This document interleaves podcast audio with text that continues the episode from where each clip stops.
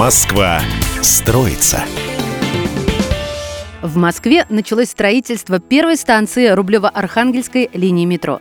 Как сообщил заместитель мэра Москвы по вопросам градостроительной политики и строительства Андрей Бочкарев, строители приступили к закладке станции. Рублево-Архангельская линия метро соединит центр столицы и Рублево-Архангельская, район Кунцево. Длина всего маршрута 18 километров 700 метров.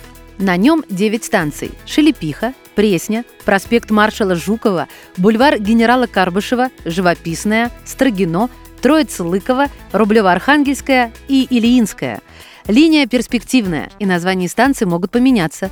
Проекты станции еще предстоит обсудить с жителями там, где это еще не было сделано. По итогам международного архитектурного конкурса проект первой станции Рублево-Архангельской линии уже утвержден. Дизайн станции проспект маршала Жукова посвящен Великой Отечественной войне. Станцию украсит панно с военными фотографиями.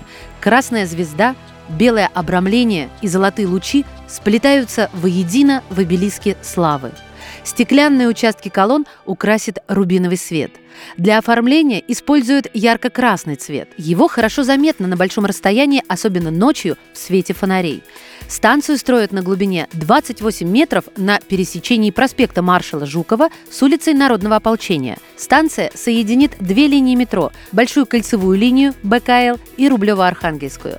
Рублево-Архангельскую линию планируют открыть до 2027 года.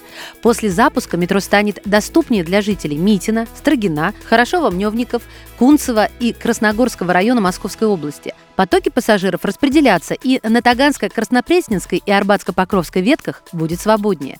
Также разгрузится Новорижское, Ильинское и Волоколамское шоссе. Удобнее станут и некоторые маршруты на земке. Их перенесут с Новорижского и Ильинского шоссе в Московской области конечной станции новой ветки метро Ильинская. Москва строится.